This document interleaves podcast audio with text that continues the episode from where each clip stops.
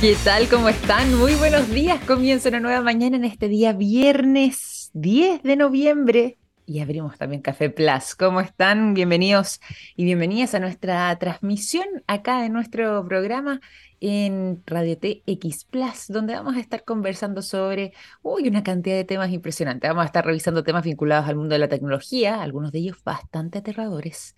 Y vamos a estar también eh, revisando y analizando información proveniente del mundo de la medicina. Todo esto sumado además a la conversación que tendremos durante esta mañana junto a nuestra invitada del día de hoy, porque hoy estaremos enfocándonos en lo que es la primera tienda de reutilización multicategoría. Eh, estos, eh, este concepto que instala The Loop Restore, aparte me gusta eso de Restore, aquí el juego de palabras, que ya llevan eh, bastante tiempo haciendo y ejerciendo este trabajo, pero ante todo se han centrado en la promoción de la moda sustentable con un modelo que es 100% circular. Así que vamos a tener de todo en este capítulo de Café Plus, tal y como se lo venía mencionando, desde temas que podrían estar vinculados acá a las tendencias, a la moda, ¿cierto?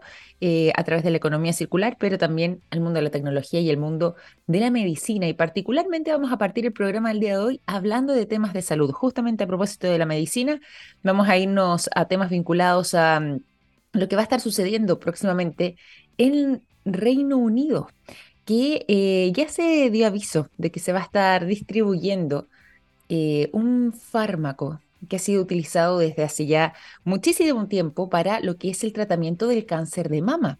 Y que si bien este medicamento, que es conocido como anastrozol, se utiliza para lo que es el combate de la enfermedad, ahora en Reino Unido va a existir la posibilidad de entregárselo a las mujeres como una opción preventiva para evitar sufrir eh, un cáncer de mama. No es a cualquier mujer, hay un montón de mm, características que tienen que eh, cumplir para poder eh, obtener este fármaco de manera preventiva, pero estaría enfocado esencialmente en miles de mujeres que han sido catalogadas con riesgo moderado o derechamente un riesgo alto de sufrir esta enfermedad. Esto ya ha sido anunciado por la Agencia Reguladora de Medicamentos y Productos Sanitarios del Reino Unido, donde han calificado esta posibilidad como un paso tremendamente relevante para lo que es no solamente la cura de la enfermedad cuando estamos hablando del tratamiento,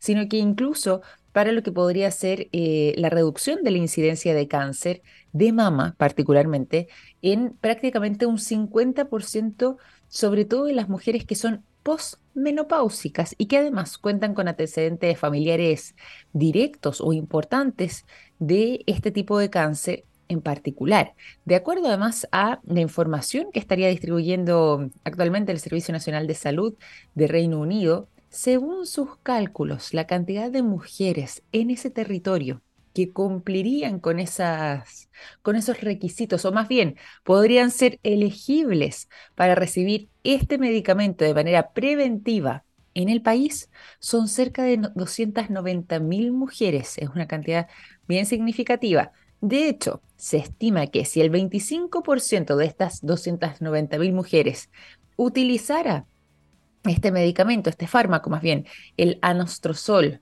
podría llegar a prevenir el o sea, cerca de 2.000 casos de cáncer de mama, lo que además tiene un impacto no solamente en sus vidas personales, sino que incluso en el sistema de salud británico, de aproximadamente unos 15 millones de libras, que es, de libras, si es que lo podemos llevar, eh, por ejemplo, a dólares, se estimaría que serían cerca de 18 millones de dólares aproximadamente. Solamente, y vuelvo a insistir acá en la cifra, si es que el 25% de estas 290 mil mujeres lo tomara, ya se estima que ese, esa prevención se podría dar en 2.000 casos.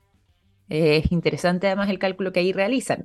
Es decir, si fuera la totalidad, y aquí por último para llevarlo aquí eh, a, términos un poco eh, más concreto, si fuera la totalidad, el 100% de ellas, y seguimos más o menos este mismo cálculo aquí en tecnologías generales, de esas 290 mil mujeres, si ese fuera el 100% y el 100% tomara el anostrozol, de ese 100%, si hacemos y seguimos esa estimación, cerca de 8.000 mujeres eh, de las 290.000 casi eh, podrían estar eh, evitando prevenir, o sea, perdón, evitando, perdón, contraer esta enfermedad del cáncer de mama en particular. Ahora, cuando estamos hablando de eh, anostrosol, quienes quizás tengan algún familiar o quizás alguien mismo que haya pasado por esta enfermedad pueda conocer algo más sobre este tipo de tratamiento, estamos hablando aquí de un tratamiento que es un tratamiento hormonal, para quienes no conocen justamente cómo es que esto opera, que funciona, y por eso además tiene este enfoque sobre todo en mujeres posmenopáusicas, porque funciona reduciendo los niveles de estrógeno en el cuerpo. De hecho, específicamente, lo que hace este fármaco es reducir una enzima que lleva por nombre aromatasa y que es responsable de lo que es la biosíntesis de los estrógenos. Entonces, si es que se sigue el tratamiento consumiendo este fármaco, el anostrozol, en aproximadamente un, miligramo, digo, al día durante cinco años, es eh, la mejor manera en la que, según varios especialistas, podría darse un buen uso para este medicamento en particular. Es decir, el tratamiento formaría parte de este consumo diario por una vez al día de un miligramo durante un periodo de cinco años. De todas formas, esto ha generado controversia porque el anostrozol no tiene patente lo que eso implica que eh, más de una compañía pueda fabricarlo y aquí hay una gran ventaja, ¿cierto? Para que eh, los costos también de este fármaco puedan disminuir y además se puede distribuir de manera por lo mismo. Eh, bastante más económica. De hecho, la parte de la controversia ha estado de parte de algunas farmacéuticas e incluso también de parte de algunos médicos que señalan que varían muchas veces las calidades de em, el anastrozol dependiendo también de quién lo fabrique. Ahora hay otros que dicen, bueno, pero si finalmente estamos hablando del mismo componente, no debiese ser em, mayor esa variación y ahí hay una pequeña discusión que se genera en el Reino Unido, pero más allá de eso, sea como sea, se puede distribuir el anastrozol eh, de manera bastante más sencilla, bastante más amplia y masificada, y justamente por esta cualidad de no contar con eh, patente, lo que implicaría que eh, puedan fabricarlo distintas farmacéuticas y de esa manera puedan reducir sus costos. Así que aquí novedades que provienen del Reino Unido, pero que son interesantes de poder observar, porque si esto efectivamente cumple con las proyecciones que se han estimado de em, poder de manera preventiva contribuir a que miles de mujeres, en este caso en el Reino Unido, tengan la posibilidad de eh, evitar eh, contraer esta enfermedad o bien ser diagnosticadas de cáncer de mama, bueno, vamos a estar hablando aquí de un caso de éxito que posiblemente pueda verse replicado quizás en otros lugares del mundo. Así que estaremos atentos a también de qué manera esto se vaya eh, desarrollando y atentos a lo que son los resultados. Siempre es interesante poder contrastarlo, por supuesto, con la realidad. Así que mm, esperemos que sea algo exitoso, porque si es así, podríamos estar hablando de este tratamiento de manera preventiva como una posibilidad más para salvarle la vida a miles de mujeres. Vamos a continuar acá en el programa cuando hizo las 9 de la mañana con 13 minutos. Continuamos con el sonido de The Killers. Los quiero dejar a continuación con una de sus canciones más reconocidas, uno de sus temas más clásicos.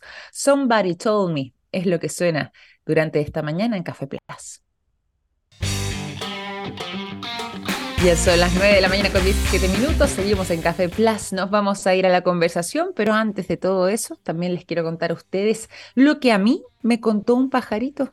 Sí, me contó un pajarito que SQM tiene una exitosa alianza público-privada en litio y que trabajan día a día en todas sus líneas de negocios para entregar productos de estándar mundial en salud, en alimentación, en energías limpias y en electromovilidad, construyendo así un futuro más sostenible. ¿Cómo sé de todo eso?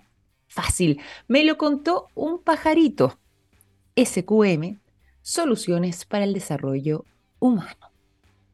Seguimos aquí en el programa para irnos a la conversación que ya les habíamos anunciado y vamos a tener durante el día de hoy junto a nuestra invitada, Adela Rogers, porque estaremos conversando respecto a lo que ha sido el trabajo de, de, Loop Restore, que ya cumple cinco años, que ha estado promoviendo de manera permanente durante estos años de historia la moda sustentable, ha utilizado además un modelo que es 100% circular y que busca reducir el impacto de la industria textil en nuestro planeta. Vamos a estar conversando eh, además respecto a la eh, a lo que ha sido esa trayectoria y ese trabajo. Así que, como les decía, está junto a nosotros Adela Rogers, socia fundadora de The Loop Restore. ¿Cómo estás, Adela? Bienvenida a Café Plus. Muy buenos días. Hola, Victoria. Bien, gracias. Gracias por invitarme, por invitarnos. No, encantada, encantada de tenerte ahí en representación de, de, Loop Restore. Y cuéntanos un poco, antes de que vayamos acá de lleno a conocer un poco más el, el tejimaneje, para que entendamos además cómo es que la moda y la economía circular eh, aquí están muy entrelazadas, cómo es que nació la idea de eh, poder generar y poder crear, dar vida a The Loop Restore.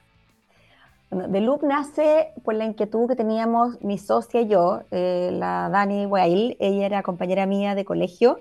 Sí, eh, desde kinder. que desde kinder, claro. O sea, años y años y años de historia aquí. Sí, mucho. y em, las dos, bueno, casadas, la, Dani tiene tres hijos hombres, yo tengo cuatro hijos hombres, así que siete entre las dos.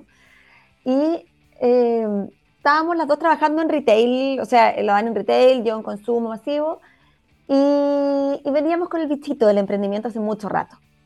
Pero, pero cuando ya llegó el momento que nuestros hijos ya habían dejado de ser guaguitas y que podíamos ya un poco empezar a despegar nosotros, eh, quisimos concretar. Y al concretar, en el fondo, nos dimos cuenta de que no queríamos hacer uno más, hacer un café más o un, eh, una consultora más o uno más, sino que buscamos algo que tuviera impacto. Y empezamos a investigar, investigar, investigar qué, qué, qué temáticas habían, qué problemáticas habían. Estamos hablando del año 2017. Perfecto. Eh, cuando empezó esta, donde todavía la temática medioambiental no, no, se, no se, trataba mucho. Sí. Y eh, investigando encontramos este modelo que ya llevaba harto tiempo en Estados Unidos. No, hicimos mucha investigación, mucho research, conversamos con gente y nos fuimos dando cuenta y entendiendo lo que estaba pasando con el tema de la industria de la moda, que era súper grave y que en ese minuto nadie hablaba. Y ahí dijimos, y sumado al tema que las dos teníamos muchos niños y con, las casas llenas de cosas, eh, entre juguetes, entre equipamiento, entre ropa que, que, quedaba ahí, que no se usaba porque los niños crecían así. Claro. Entonces se nos empezó como, como, a, como que se alinearon los astros. Y dijimos, esto es, esto es lo que tenemos que hacer, por aquí vamos a impactar. Y eh, nos, nos, asociamos, eh, salimos a todos de las pegas, de la zona cómoda, lo que nos dio bastante miedo, porque era dejar una, una, estabilidad económica que nos tenía tranquilas, digamos, por esto que era cero, cero seguridad. Y, eh, y le dimos nomás.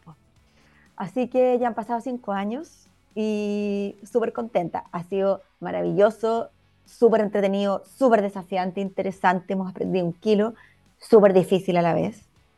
O sea, emprender eh, en Chile es difícil. Siempre ese, ese, comentario eh, es importante, pero siempre además lo escuchamos de gente que dentro de todo, como ustedes, eh, han logrado dar ese salto y ahí nos cuentan un poco lo que son esas claves. Siempre al parecer ese, ese primer periodo inicial termina siendo tremendamente duro, pero finalmente en el caso de ustedes esos frutos, después de cinco años, ya están expuestos eh, y, ya podemos hablar aquí de un trabajo no solamente bien hecho, sino que además que está generando ese impacto que inicialmente ustedes estaban buscando. Sí, genera, genera el impacto porque de verdad somos un modelo basura cero. O sea, acá la gente trae sus cosas para vender y, se hacen como tres montoncitos, digamos. Eh, lo que está impecable, que lo podemos recibir para la tienda. Entonces, las personas que van a venir a comprar van a encontrar ropa impecable, ropa y otros productos, lo que tiene detallitos muy chiquititos, que le falta un botón, que tiene un poquitito de, eh, pelotitas o cosas así. Eh, como te digo, suavemente, o sea, muy buen estado, pero con detalles menores. Eso nosotros lo donamos a fundaciones y causas. Hoy día estamos al mes entregando aproximadamente entre 3.000 y 5.000 prendas todos los meses. Mira. Y, y, lo que está en malas condiciones, eh, nosotros, o sea, no nosotros, sino que nuestros amigos de, otra empresa, otro emprendimiento que es impactantemente poderoso, que se llama Procitex, Ecofibra antes, y hoy día Procitex, ellos hacen paneles de aislación térmica con la ropa que está en mal estado, para paneles para casa, que tienen una prestación eh, aislante incluso mejor que la fibra de vidrio. Entonces, realmente te das cuenta que nada llega a la basura, nada, nada, nada tenemos emprendedores trabajando acá adentro, por ejemplo, no sé, el collar que tengo puesto, no sé si se alcanza a ver en la cámara. Sí, se ve en la cámara, quienes nos acompañan además a través del streaming pueden observarlo, así que mucha atención, qué bonito ese collar, además con Este collar lo hace una, una, artista, una seca, que se llama la Mane Bulat, que la pueden seguir en Instagram, Mane, Mane Bulat. Y la Mane recupera retazos del retail que ya, que, que no, no hay cómo usarlos, digamos. Ya. Y, y los convierte en estas joyas. Entonces, la mano rescata ropa que iba a llegar al vertedero, que iba a llegar a la basura, que no había nada que hacer con eso, porque es la, la orillita, el pedacito inservible de una blusa, por ejemplo. Claro. claro, tal cual. Eh, hay mucha gente que está en esto hoy día. Em, y, y, cada vez que tengo la oportunidad, nosotros hacemos, cuando, cuando podemos estar, en el fondo, en, en, medios de comunicación, hacemos como una invitación a, la, a, las autoridades a mirar, porque hoy día están mirando la producción de, de primera mano Hoy día se acaba de firmar el APL, que es el Acuerdo de Producción Limpia, eh, que va a regular la, primera mano, o sea, la industria textil, de, la primera, digamos. Pero la segunda mano es algo que está creciendo en manos de gente motivada, emprendedora, visionaria, pero, pero solos no podemos. O sea, este año han quebrado muchos. Han quebrado muchos porque no da. Es súper complicado. Entonces, la segunda mano realmente es un aporte al planeta, al medio ambiente, a la sociedad. Eh, pero necesitamos regulación que nos apoye, porque si no es súper complicado, es súper difícil.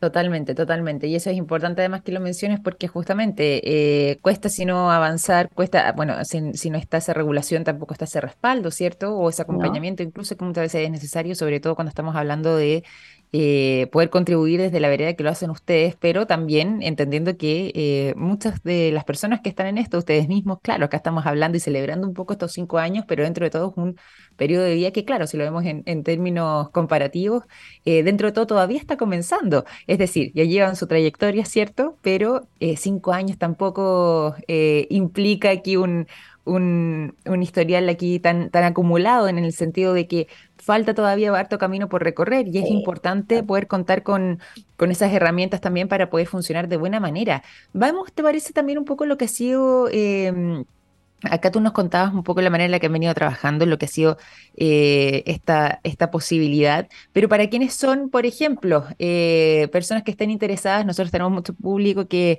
que, está muy interesado en todo lo que tiene que ver con este tipo de economías circulares, ¿cierto? De eh, emprendimientos o que tienen interés también en lo que tiene que ver con la sustentabilidad. Cuando estamos hablando aquí de, de moda sustentable, esto es para cualquier edad, es para cualquier tipo de prenda, es algún tipo de prenda en específico ¿Es para mm, eh, algún tipo de público en particular? ¿Cómo es que ustedes han logrado enfocarse en aquello?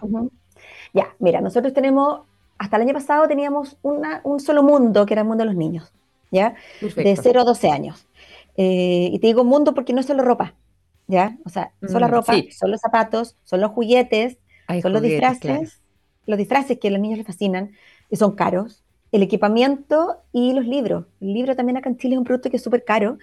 y, pues. qué rico que los niños al fondo puedan leer. Y un libro realmente es algo que puede tener primera, segunda, tercera, cuarta, quinta y sexta mano.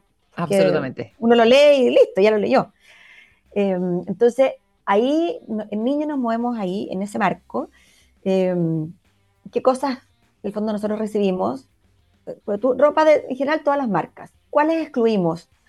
Eh, y no es, una cosa antojadiza, sino que eh, tiene, tiene una lógica, que son, a ver, todas las, las prendas de marcas de supermercados, sin desmerecerlas, digamos, sí, sí. Eh, tienen, y, tienen un costo inicial que a nosotros no nos da la, la cintura, al fondo, el ancho, ah, para poder generar una ganancia para el dueño, para poder pagar el IVA, porque nuestras cosas tributan dos veces. Lógico.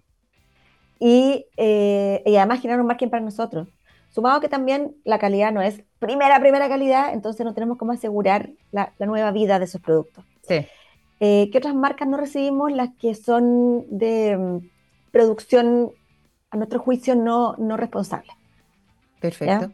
O sea, no quiero nombrar marcas, pero todos conocemos la marca china que entrega acá por 5 lucas te deja una polera en tu casa y que eso no, no, tiene ninguna lógica que por 5 lucas una polera cruce el mundo, ganó el que lo hizo, ganó el, barco, ganó la aduana, es raro. Entonces eso a nosotros nos parece que no, no, no es sustentable, no es sostenible más que sustentable. Mm. Entonces ese tipo de marcas tampoco las recibimos. Y en la sección de, bueno, y lo que te comentaba, todos los juguetes, los disfraces, los, eh, el equipamiento, la sillita nido, que hoy día la gente tiene, hoy día la gente tiene menos hijos. Antes la silla nido lo ocupaba el primero, el segundo, el tercero, el cuarto, y el quinto ya estaba la silla, pero muerta. Hoy día la gente tiene uno, dos niños con suerte, tiene más. Entonces las cosas quedan impecables, nuevas. Esas cosas, en el fondo, acá les damos la segunda vía y eh, nosotros le insistimos a la gente que trae las cosas, tráela bien, tráela limpia, sácale el forrito y mételo a la lavadora. No importa que esté usado, pero impecable. Sí, pues. Y eso, eso en niños. Y en, en, mujeres, por ahora, bueno, mujeres nació el año pasado, y mujeres es solo ropa. ¿ya? Perfecto. Eh, solo ropa con los mismos criterios de acá, lo mismo el, tipo, el, tema de las marcas y todo eso. Eh, y la idea es que las mamás puedan tener un espacio acá. Las mamás corremos todo el día. Corremos todo el día. Y mm, tiempo para ir a, de repente de ropa para nosotros, que tenemos un matrimonio el fin de semana que me voy a poner porque de verdad no tengo, eh, o porque presté lo que tenía, no sé. Claro, nosotros siempre igual insistamos, este, insistimos en el consumo responsable, no llenarse de cosas, pero, pero, pero sí uno igual necesita comprarse cosas. Sí, pues sí, pasa hay un punto que, eh, se vuelve necesario también. o sea, si no, no, no, queremos demonizar el consumo así como una cosa endemoniada, porque también es rico darse un gusto. Entonces, em, acá se da ese espacio rico que la gente venga con los niños. Pueden, nosotros tenemos unas mesitas con lápices, con dibujos, los niños pueden quedarse pintando, súper seguros, porque la tienda la dejamos cerrada. Y tú te podés ir en la parte de atrás y probarte todo eh, con toda calma. Son cosas, las cosas usadas por ley no tienen derecho a cambio. Pero, o sea, en el fondo, si alguien quiere dar, puede, digamos. Nosotros sí lo hacemos, porque estamos tan ah, convencidas de, de, nuestra revisión, de nuestra curatoría, que si tú te compras algo que no te quedó bien, lo puedes cambiar con ciertas condiciones, obviamente. Con, o sea, son siete días, no son los seis meses que te da el retail, son siete días, la etiqueta puesta con boleta, pero, pero existe la posibilidad. Se puede probar todo. Eh, hay eh, emprendimientos de cosas usadas que es como, bueno, velo así y si... Sí, a la pues, lo voy a nomás. Sí, sí. O sea, acá tienes realmente una experiencia rica, eh, cómoda, que vienes, te estacionas y vienes con tu niño y, lo que te decía, te puedes probar, puedes cambiar, los niños juegan. Entonces es como que matáis dos pájaros de un tiro. Totalmente. O sea, vengo, vengo por los niños, vengo por mí y salimos todos listos, No, maravilloso. Y además también como estamos hablando aquí de, economía circular, uno generando ese impacto, eh, no solamente en quienes, en ustedes mismos aquí, sino que en quienes también traen la ropa, por supuesto además haciendo el aporte ahí al medio ambiente. Eh, eh, generando aquí esta, esta moda sustentable y además de todo eso con mejores precios, pues muchas veces. Eh, como, como se trata también de, bueno, aquí nos decías las características un poco de las marcas, pero se trata de buenas marcas y claro que quizás ya tuvieron algún tipo de uso, lo podemos encontrar a precios bastante más económicos que si lo hubiéramos comprado quizá la temporada anterior en la misma tienda. Así que ahí también hay una posibilidad económica que, que se vuelve interesante. O sea, nosotros hablamos mucho que uno de nuestros pilares de marca es el tema del ahorro. O sea, el mm. recuperar al vender y el ahorrar al comprar.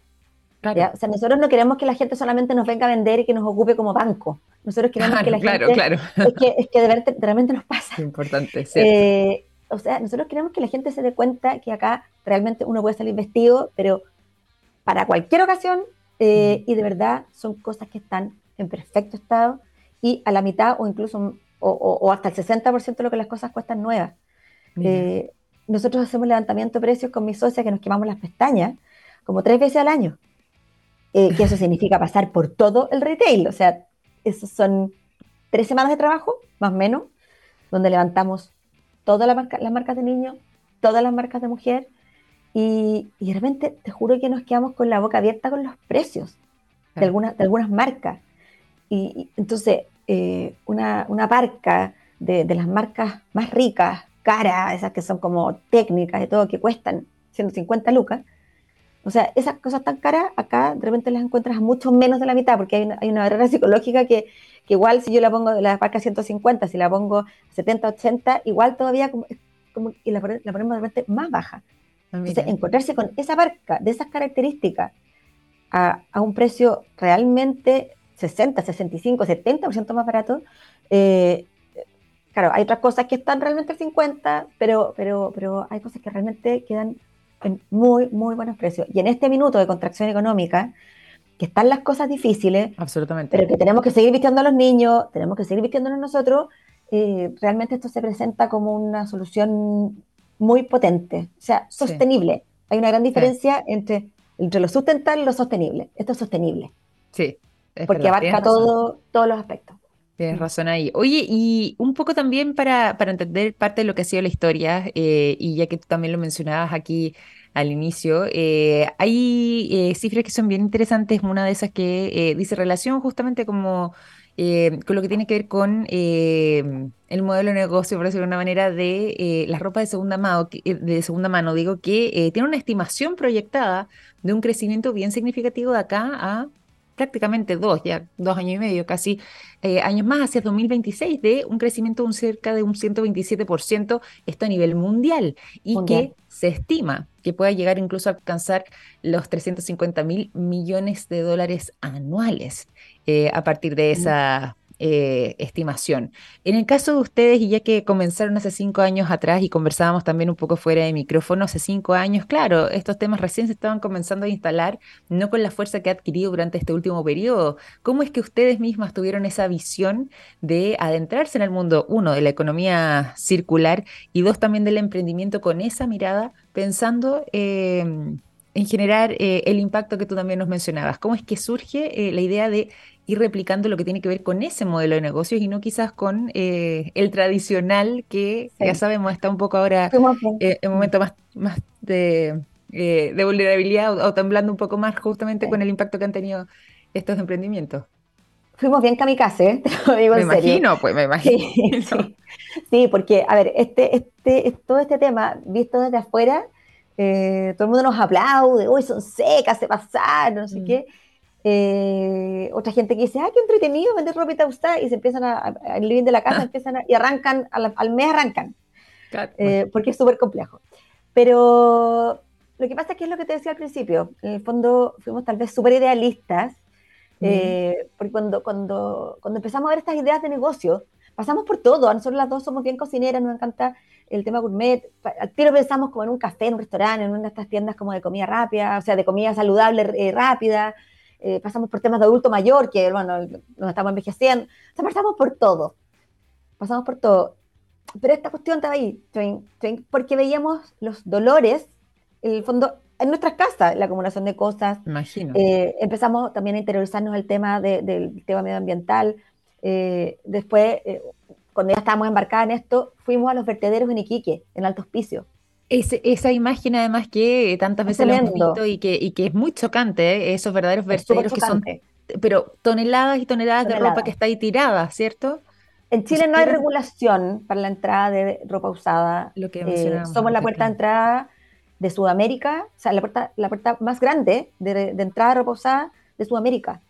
Eh, en, en, en, Bolivia no, en, en Perú no se, no se, puede. Perú está regulado por ley, tiene un decreto de fuerza de ley que no entra, solamente en, pueden entrar un par de cositas para causas eh, humanitarias.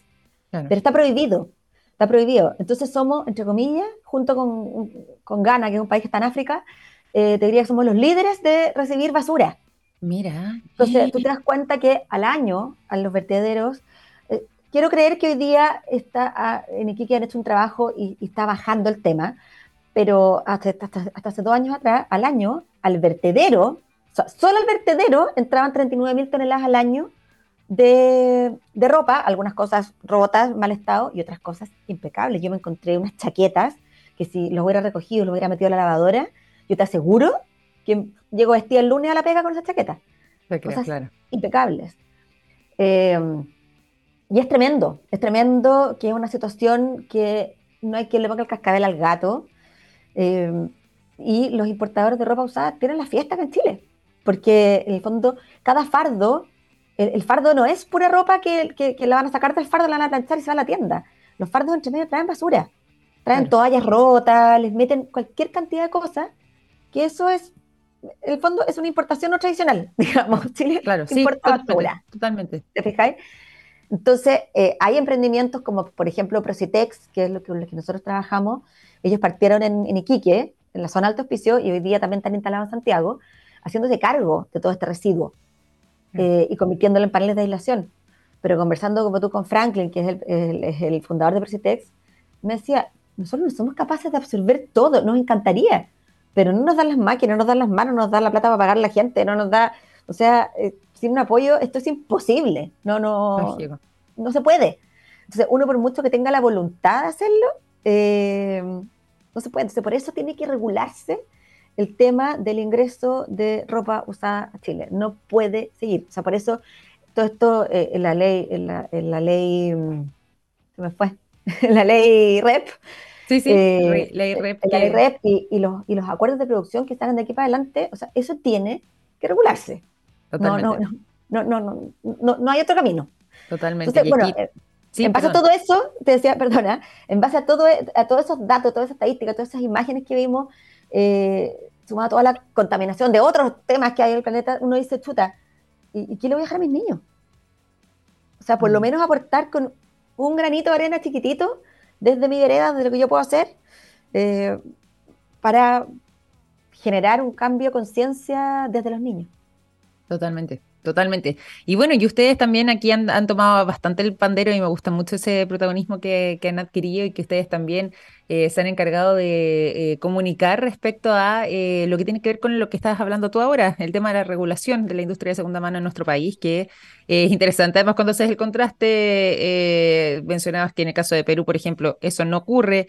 países como Ghana al igual que nosotros estamos aquí sin, sin, una regulación al respecto, así que por lo mismo, eh, quizás como decías, eh, terminamos recibiendo estas toneladas de eh, importación no tradicional o incluso en algunos casos, como decías, de basura, que viene basura. muchas veces en estos fardos de, de ropa de segunda mano. Eh, y ustedes están justamente dando una batalla eh, desde su vereda, ahí muy importante para poder cambiar esa realidad y bueno, aportando también con lo que ha sido esta experiencia y con los conocimientos para que ya ojalá a nivel gubernamental podamos también generar instancias no solamente de conversación frente a este tema, sino que impulsar eh, a nuevos actores que puedan seguir trabajando de la manera esperada, digamos, por la reutilización a nivel eh, nacional. Por lo mismo, eh, para ir también un poco redondeando lo que es esta conversación, ¿qué desafíos nos quedan por delante? Tanto, eh, como decíamos, quizás con esta mirada un poco más macro, pero para ustedes también como The Loop para poder seguir continuando y creciendo en la manera en la que lo han estado haciendo hasta ahora. Nuestro principal desafío es que cuando la gente se suba al auto y vaya en camino, de camino al mall, en el semáforo gire doble y diga no. Veamos si antes eh, puedo encontrarlo en el mercado de segunda mano. Muy importante. Eh, ojalá de Loop, obviamente. Lógicamente. si, no, lógicamente. si no, también hay otros, no estamos solas en esto. Así no hay otros, pero de Loop es la mejor. eh, o sea, generar un cambio profundo de conciencia de que la gente se mentalice de que mi primera opción sea la segunda mano. Mm. Eh, y sabía, entendiendo que, que no, no, voy a llegar a un lugar feo donde voy a encontrar ropa fea, antigua. No, acá hay ropa preciosa, el lugar huele bien, eh, es fácil llegar. Eh, hay un montón de opciones. Queremos llegar, bueno, hoy día tenemos nuestra página web activa, que bueno, es complicado la página web porque es todo de uno, entonces es súper difícil eh, cargarlo. Ah, claro, pues sí, me imagino. Por eso la gente de regiones de repente nos dice, oye, me tiene súper poco, chuta, sí, ya, ya, vamos, vamos, vamos para allá. Eh, nos encantaría abrir claro. tiendas en, en, más lugares, en regiones, para que en el fondo esto pueda acercarse a todo el mundo. Mm. No, no, o sea, claro, por internet la gente, la, la, la, gente lo puede acceder a esto, pero, pero poder ir y tener la experiencia de la tienda física es algo muy rico. Así que en el fondo nuestro gran desafío es poder llegar, eh, o sea, es poder crecer, crecer eh, con sustentabilidad económica, digamos, porque que, que, sea un negocio sostenible que también no, no, nos permita crecer como un, como un negocio verde, pero negocio al fin y al cabo. Y, y eso, y impactar, impactar. O sea, sí. el fin de semana vimos el drama en Bangladesh, las protestas, que la gente se estaba matando, porque la gente le paga 75 dólares al mes por producir ropa para las grandes no, marcas claro. internacionales, y eso está mal. Eso tiene que regularse también. O sea, allá tenemos otro foco de, de problema, de drama, que, que, tenemos que al final como, como humanidad hacernos responsables. O sea, al final las marcas globales todos la usamos. Todos. Sí, pues. Tal cual. Entonces, entonces eh, ahí hay que hacer una voz de, protesta hacia eso y, eligiendo la segunda mano es realmente es, es, una, es un voto, es un, es un acto político. Sí, tal cual, tal cual. Oye, eh, ¿te parece también para que eh, le volvamos a recordar a quienes nos escuchan de qué manera pueden no solamente contactarse, sino que conocerlas más? Tú nos hablas aquí en la tienda física, que es importante quizás pasar a visitar, a conocer, porque ahí sí que van a poder encontrar todo el despliegue absoluto de, todos los productos que tienen, dónde están ubicados y bueno, igual entréganos el sitio web o si es que tienen redes sociales para que también en caso de que, eh, que necesiten requerir más información lo puedan encontrar ahí. Pero ¿cuáles son esas coordenadas? Ya, la tienda está en la calle Luis Pasteur, esquina con Alianza, frente al Colegio Alianza Francesa. Perfecto. Eh, Luis Pasteur 5321 es una casa azul que tiene estacionamientos cómodos, que eso se agradece, porque la gente eh, llega de repente cargada entera acá y si no tiene dónde estacionarse, ¿cómo lo hace? Em, ya, estamos en Luis Pasteur 5321, la casa azul, muy linda, muy cómoda, con espacios seguros para los niños. Estamos en en internet en www.theloop, eh, en inglés, el fondo THE. Sí. Eh, T-H-E-L-O-O-P e Restore, thelooprestore.cl, thelooprestore.cl. En Instagram tenemos, tenemos dos sitios, que es el de niños, que se llama arroba theloopkids, y The Loop Restore, el de mujer adulta. Perfecto. Perfecto. Súper invitados todos, eh, vengan a conocernos porque de verdad se van a enamorar de la tienda. No, maravilloso y además que vuelvo a lo mismo. Muy interesante también eh, el desarrollo y el trabajo que han logrado realizar en estos ya cinco años de historia. Así que felicitaciones para ti, pero también eh, no solamente em, eh, felicitarlos por, por, el emprendimiento, sino que justamente por haber creído en esta idea y tú junto a Daniela haber marcado esta diferencia, generando además aquí este impacto positivo y que ojalá eh, siga eh, avanzando en la línea que se requiere. Ustedes ahí han sido también voces, como decía antes, importantes respecto a lo que tiene que ver con la regulación, así que las felicito también por aquello y a continuar en esa senda que tanta, tanta falta nos hace. Así que te quiero agradecer, Adela, por habernos acompañado en este capítulo de Café Plus. Gracias a ti y a todo el equipo, se pasaron, felices de aportar y cuando quieran, vengan a vernos. Un abrazo grande, Adela. Ahí estaremos por allá. Ya, chao. chao. Adela Rogers, socia fundadora de The Loop Restore, conversando con nosotras durante esta mañana aquí en Café Plus. Tremenda conversación que vamos a continuar eh, con música, sí, y con buena música también. ¿ah? El sonido de Queen es lo que se toma ahora Café Plus con la canción I'm in Love with My Car. Ya son las 9 de la mañana con 48 minutos. Seguimos en Café Plus. Nos vamos a ir a la información, pero antes de todo eso también les cuento a todos ustedes lo siguiente. En SQM trabajan en innovación y en tecnología para crear productos de alto valor agregado desde Chile para el mundo. Así es, SQM es una empresa chilena con presencia global, comprometida con la sostenibilidad y con las comunidades. ¿Cómo sé de todo eso? Fácil, me lo contó un pajarito. SQM, soluciones para el desarrollo humano. Seguimos acá en el programa y nos vamos a ir directamente hacia el mundo de la tecnología y particularmente ese salto lo vamos a hacer hacia eh, China. ¿Sí?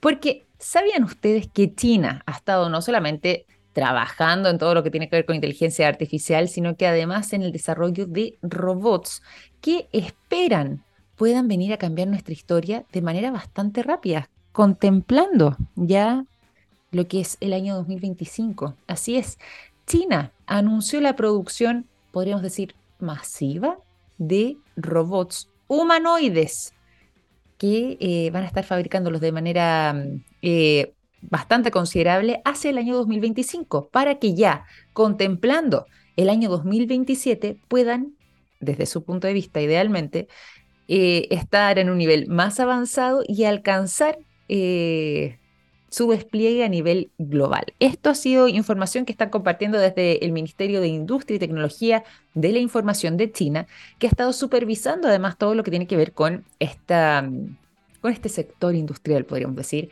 de este país y que ya ha estado trazando estas directrices para lo que se viene por delante hacia el 2025 y posteriormente lo que esperan, ya sea a nivel global, para 2027. Y señalaron que el país, es decir, China en este caso, va a estar eh, creando distintas empresas, chiquititas, medianas algunas, pero todas ellas numerosas y especializadas en el mercado de los robots humanoides, con la posibilidad de dotar a estos robots con inteligencia y tecnología de vanguardia.